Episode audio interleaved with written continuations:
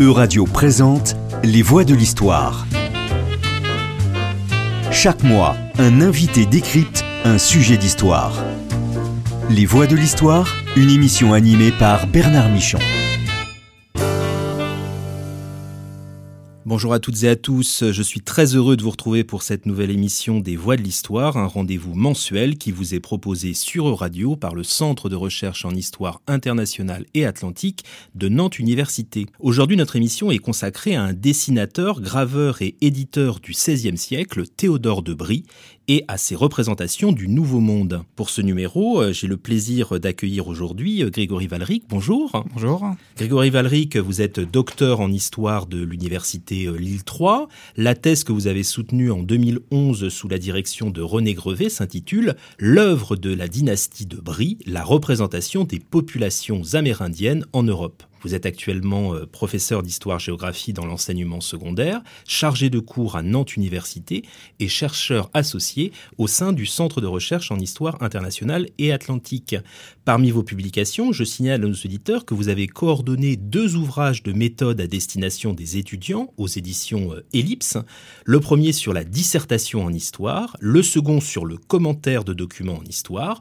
Je précise que vous étiez accompagné dans cette aventure éditoriale hein, par des collègues de Nantes Université que je vais citer, Claire Lebras, Brice Rabot et Jérôme Vilgo. Et puis, euh, je voudrais euh, mentionner le livre qui sera au cœur de notre discussion euh, d'aujourd'hui, Théodore de Brie, Humanisme et exotisme, sorti aux éditions Ampelos en 2021. Grégory Valric, nous sommes nombreux à avoir vu les gravures de Théodore de Brie, qui parfois figurent, hein, pour certaines d'entre elles, dans des manuels scolaires, mais leur auteur, hein, Théodore de Brie, est relativement méconnu il est une figure en quelque sorte d'illustre inconnu et pourtant son œuvre a marqué euh, durablement euh, les connaissances du monde américain euh, au XVIe siècle et bien au-delà. Pourriez-vous tout d'abord nous retracer brièvement hein, les grandes étapes de la vie de ce personnage? Oui, en effet, Théodore de Brie est assez peu connu au niveau du contenu de sa biographie.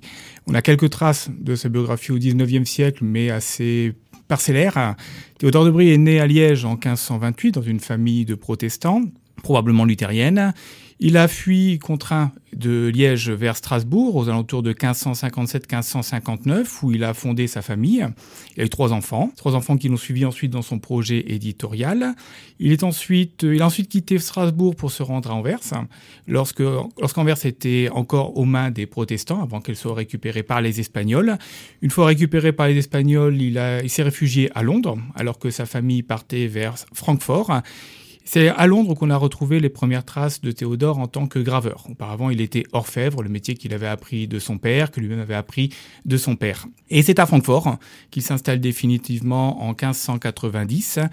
À Francfort, il s'installe et crée réellement son œuvre de publication majeure, c'est-à-dire les grands voyages.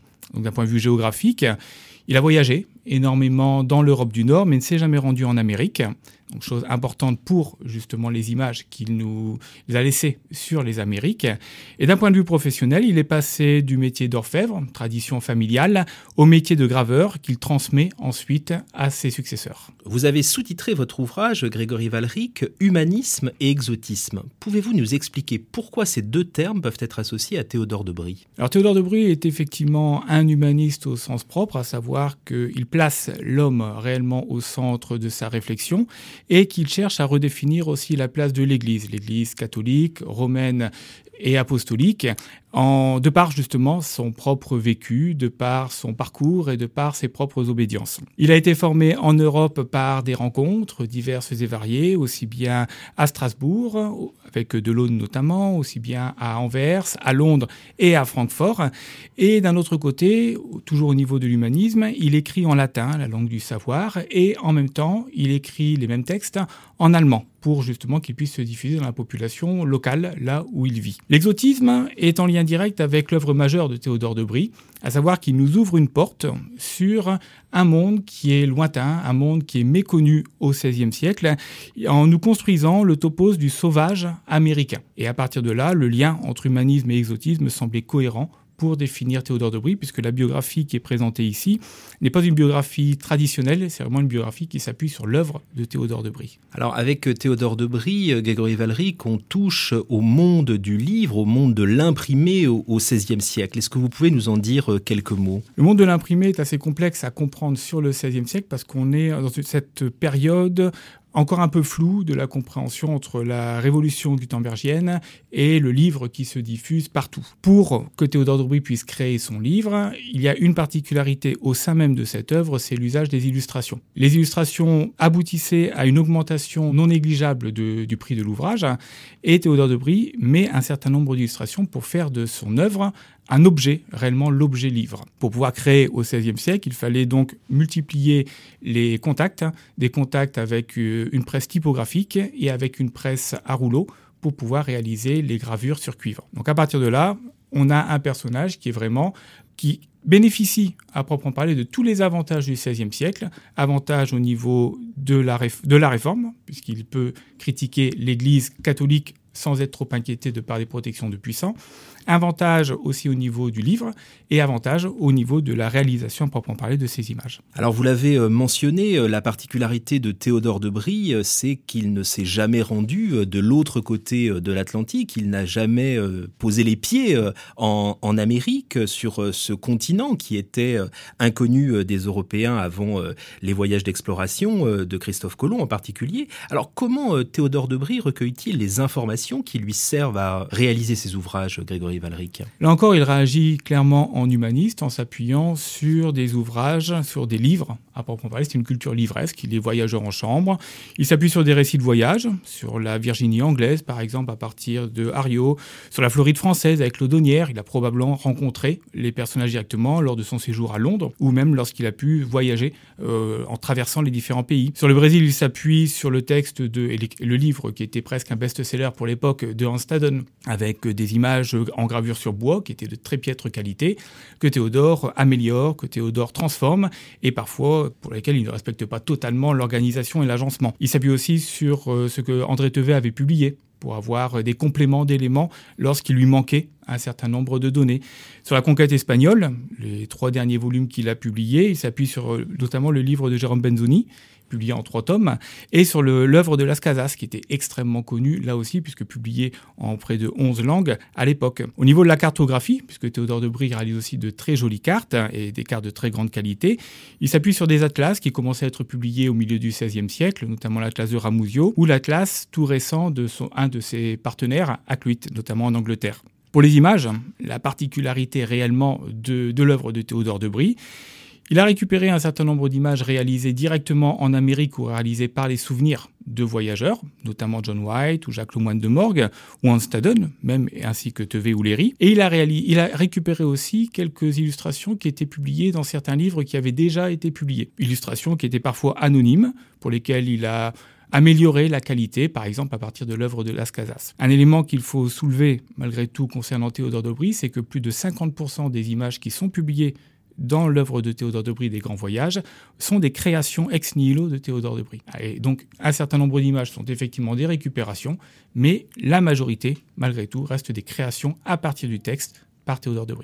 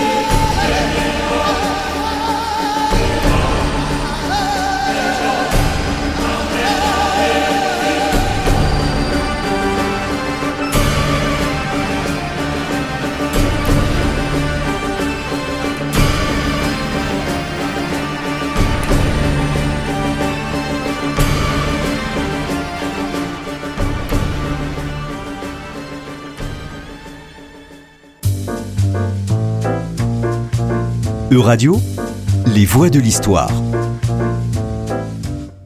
Nous venons d'entendre un morceau euh, intitulé euh, Hispaniola, extrait de la bande originale du film 1492, Christophe Colomb, sorti en 1992 hein, pour les 500 ans du premier voyage de Christophe Colomb.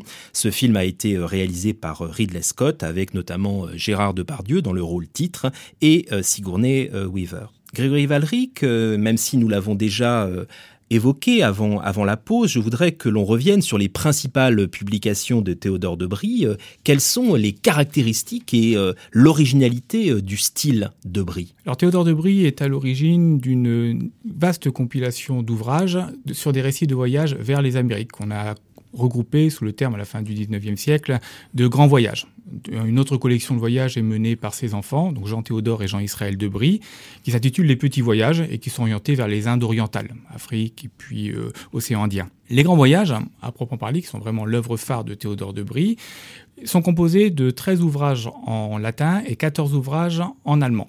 Seul le premier volume a été publié en quatre versions linguistiques, le latin, l'allemand, et il a ajouté la version anglaise et la version française. Pour les autres, uniquement le latin et l'allemand. Théodore de Brie est aussi à l'origine d'autres collections, notamment une collection d'ouvrages sur euh, l'Égypte, dirigée par Jean-Jacques Boissard, une collection de livres sur la faune et la flore à partir des œuvres de Charles de l'Écluse, donc euh, il ne se limite pas uniquement à travailler sur les Amériques, mais son projet personnel est effectivement un projet sur les Amériques. Les caractéristiques de Théodore de Brie, c'est d'abord la réalisation d'un ouvrage qui est polyglotte. On n'a pas une version linguistique, on en a plusieurs. L'objectif est effectivement de permettre au latin de se diffuser dans toute l'Europe, y compris dans les territoires sous domination catholique et sous domination papiste, puisque c'est la langue de l'érudition au XVIe siècle.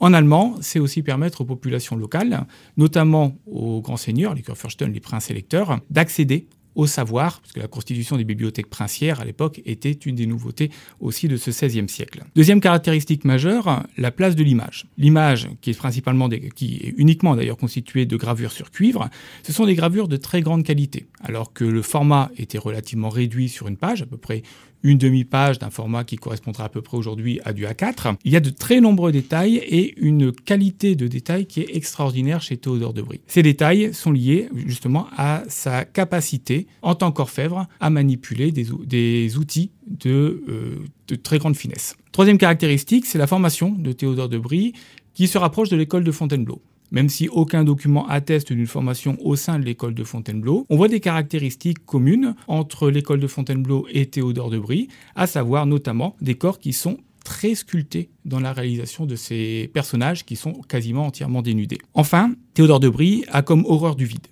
il déteste le vide. Une image doit nécessairement être complète, avec un décor, avec un personnage central, avec des personnages qui évoluent autour, avec des personnages vus de face et de dos.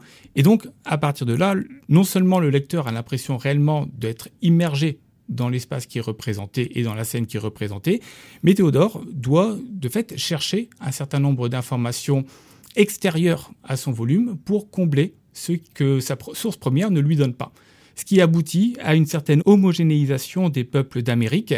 Et cette homogénéisation tend aux Européens à voir un peuple américain plutôt que de voir des peuples américains avec leurs spécificités propres. Alors justement, euh, Grégory Valric, vous êtes un spécialiste de l'histoire des, représentations. Euh, vous venez de nous euh, présenter et de nous dire quelques mots de la représentation par Théodore de Brie des Amérindiens. Pouvez-vous développer davantage et puis nous dire aussi comment ils représentent les, les Espagnols? Alors tout d'abord, les Amérindiens sont représentés suivant plusieurs biais au départ de son œuvre en 1590, Théodore de nous représente l'Amérindien seul, sans contact avec les Européens, et on est face à le noble sauvage. C'est le noble sauvage, il est beau, il, il, a le corps sculpté, il a une posture noble, et on voit les différents moments de sa vie, les différents moments, les différentes personnes qui sont dans le village amérindien, donc au niveau de la Virginie. Progressivement, il évolue à partir de son troisième volume vers une vision d'une pratique qui est décriée en Europe, certes, mais qui constitue une récurrence chez l'Amérindien, à savoir le cannibalisme. Le cannibalisme et l'idolâtrie qui sont présentés au sein de cette, euh, cette vision du Brésil avec le peuple Tupinamba, qui a cette réputation effectivement d'être cannibale. Néanmoins, si l'on prend l'ensemble des œuvres qui ont été publiées, des livres qui ont été publiés par Théodore, c'est surtout une victime innocente. la présentation qui nous est faite des Amérindiens, ce sont des innocents, des victimes innocentes qui se retrouvent face à une violence européenne et dès que les contacts européens se font plus pressants, plus réguliers, les Amérindiens se retrouvent en situation d'infériorité, en situation de difficulté. Les Espagnols, donc ils ne sont pas les seuls Européens représentés puisqu'ils représentent aussi des Français ou des Anglais, présentés de manière d'ailleurs beaucoup plus pacifique. Les Espagnols sont représentés D'abord, suivant un portrait de la fin du XVIe siècle, donc loin d'une véracité historique, ne serait-ce qu'au niveau vestimentaire. Ensuite, ils sont représentés à travers tous les travers des conquérants. Ils sont avides d'or, ils mènent une conquête violente, qui s'appuie sur des meurtres en masse, sur des mutilations au sein des populations. Et cette domination se fait avec euh, le corollaire, avec le soutien de l'Église papiste. Dès lors, les Espagnols sont associés loin de Rome à des êtres sanguinaires, à des êtres violents et à des êtres qui ne respectent pas ceux qu'ils rencontrent sur un territoire vierge qui avait été présenté auparavant avec cette image du noble sauvage presque comme un territoire d'Éden. Ainsi, les contacts sont marqués par la destruction d'un peuple et ils, alimentent la légende noire anti-espagnole et anti-catholique, à laquelle Théodore de Brie participe activement, même si à aucun moment on a un document qui atteste que Théodore de Brie a voulu participer volontairement à cette légende noire. Alors peut-être une question euh, pour euh, la représentation qu'il a des Français. Vous le disiez, euh, plus pacifiques mmh. que les Espagnols. Quelles sont les, inspirations sur les voyages des Français? Alors il s'appuie principalement sur le voyage en Floride voyage qui a eu lieu dans les années 1560-1565. Et l'objectif est de montrer que les Français qui arrivent en Amérique sont en mesure d'établir des relations pérennes, durables, avec les peuples amérindiens et des relations pacifiques en aidant les Indiens qui étaient du côté des Français. L'intervention des arquebuses, l'action des Français dans les guerres tribales permet à l'allié des Français de gagner et d'avoir un pouvoir qui s'étend davantage. En revanche, il n'explique pas suffisamment la réalité historique, à savoir que les Français se sont retrouvés piégés quelque part en Floride et ont au final été inquiétés tant par les Amérindiens qui étaient à l'extérieur du fort que par les Espagnols qui sont venus massacrer la colonie présente en Floride. À la page 62 de votre ouvrage, Grégory Valric, vous écrivez, je cite, La lecture des frontispices des œuvres de Debris permet de révéler les noms euh, des participants récurrents à l'entreprise éditoriale. Leur rôle est fréquemment indiqué dans ces documents et ces éléments permettent d'établir un groupe d'individus qui entrent dans le microcosme du graveur, participant ainsi à la création d'un réseau variable selon le lieu euh, d'habitation. Cette notion de réseau euh, est au cœur euh, de votre ouvrage. pourquoi avoir fait une telle place à ces réseaux de Théodore de Brie? La première difficulté à laquelle je me suis retrouvé confronté en travaillant sur Théodore de Brie, et notamment qu'il a fallu réaliser une biographie de ce personnage, c'était l'absence de sources. Il n'y avait quasiment aucune source intime pas d'échange épistolaire, pas d'inventaire après décès, et la destruction des archives de Francfort, lieu de vie majeur de Théodore de Brie pour son action d'éditeur pendant la Seconde Guerre mondiale, a abouti au fait que les sources avaient disparu. Donc, il m'a fallu m'appuyer sur les informations que Théodore avait laissées dans ses publications. En s'appuyant sur ces informations, on avait quelques données, mais qui étaient filtrées nécessairement parce que l'objectif était de publier et de satisfaire parfois un puissant. D'un autre côté, en s'appuyant sur les personnages avec qui il travaillait déjà, j'évoquais tout à l'heure Charles de l'Écluse ou Boissard, il avait des informations par ses auteurs sur Théodore. À partir de là, je me suis appuyé sur les relations entre les individus plutôt que, sur, plutôt que de chercher à développer des informations qui n'existaient pas. Donc, je me suis appuyé sur deux données principales. Le travail des réseaux tel qu'il avait été mené par Goldman ou par Ginsburg notamment, pour essayer de comprendre un petit peu comment un individu construisait ce que Lucien Fèvre appelait l'outillage mental. Et en s'appuyant sur ces deux données, le réseau et l'outillage mental, cerner l'œuvre de Théodore de Brie, les tenants et les aboutissants de cette œuvre et de sa construction intellectuelle, permettait de mieux comprendre la manière dont Théodore de Brie représentait les peuples d'Amérique et éventuellement les objectifs qu'il pouvait suivre, qui pouvait l'animer. Que pouvez-vous nous dire de l'influence euh, posthume de Théodore de Brie euh, Il meurt en 1598, Grégory Valeric. après sa mort, hein, on a plusieurs moments qui sont lisibles à proprement parler. Le premier moment direct, c'est la poursuite du travail par son fils, Jean Théodore et Jean Israël. Donc Jean Israël décède assez rapidement derrière. C'est surtout Jean Théodore qui prend le relais jusqu'à 1621. Les petits voyages continuent d'être publiés. Les grands voyages sont aussi publiés, il va jusqu'au volume 11. Et ensuite, c'est son gendre, Mathieu Mérian, qui prend le relais jusqu'à 1634. Première étape, le travail de Théodore de Brie n'est pas abandonné. Théodore a publié 47 ouvrages de son vivant. L'officine Théodore de Brie a publié pas loin de 190 ouvrages. Donc euh, l'œuvre de production se poursuit. Ensuite, l'œuvre de Théodore de Brie, Les Grands Voyages, est régulièrement rééditée. Cette réédition, le premier volume par exemple, est réédité à sept reprises en latin. Cette réédition prouve qu'il y avait une certaine notoriété, ce qui a permis aux Debris de créer une officine à proprement parler, de signer de leur propre nom leurs ouvrages. Donc la possibilité d'avoir pignon sur rue à proprement parler au sein de Francfort, qui est une ville très importante pour les livres, puisqu'il y avait deux foires qui étaient organisées autour du livre, au printemps et à l'automne. Et donc être présent à Francfort dans le quartier livresque, c'était effectivement un atout majeur pour la, collection. Enfin, le troisième élément, les images de Théodore de Brie, plus que les textes qui ne sont pas réellement de Théodore de Brie, ils sont imprimés par Théodore de Brie, mais ils ne sont pas créés par Théodore de Brie, les images sont régulièrement reprises. Ces images sont reprises, constituant le topos du sauvage, qui s'appuie sur la nudité, qui s'appuie sur le cannibalisme, sur l'intervention d'éléments d'animaux sur le corps des individus, éventuellement les tatouages, des armes primitives et une coiffure qui rapproche tous les peuples amérindiens des Tupinamba. Donc cette représentation et l'usage du topos du sauvage se conservent jusqu'au milieu du XXe siècle, notamment lorsque les Européens exploite les eaux humains où on a une reprise de ces caractères du sauvage. Les images ensuite sont réutilisées en tant qu'image modèle, même si la source de Théodore de Brie n'est pas toujours indiquée, quasiment jusqu'au XVIIIe siècle, avec notamment les ouvrages de Picard et Lafito qui ont été étudiés en, histoire de religion comparée par Sarah Petrella récemment et qui montrent bien l'importance de Théodore de Brie repris quasiment à l'identique, sans modification. Enfin, Théodore de Brie a aussi une particularité de par sa qualité de cartographe. Une de ses cartes, la carte de l'Orénoque, a été utilisée au XIXe siècle pour, déterminer la frontière entre la Guyane française et la Guyane anglaise. Alors que Théodore de Brie ne s'est jamais rendu sur place pour des mesures réelles, c'est une carte qu'il a réalisée à partir de données qu'il avait obtenues.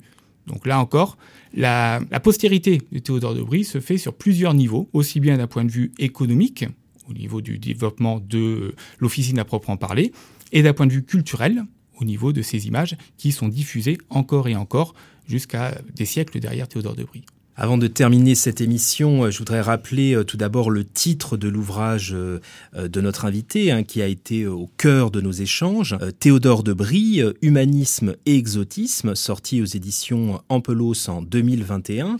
Et puis, je signale également que notre invité, Grégory Valric, a publié La conquête des Amériques, Amérindiens et conquérants au XVIe siècle, publié aux éditions euh, Ellipse. Euh, Grégory Valric, merci euh, de votre participation. Merci, chères auditrices et auditeurs, de votre attention. Belle fin de journée à toutes et à tous. E-Radio vous a présenté Les Voix de l'Histoire, une émission animée par Bernard Michon. Les Voix de l'Histoire à retrouver en podcast sur euradio.fr.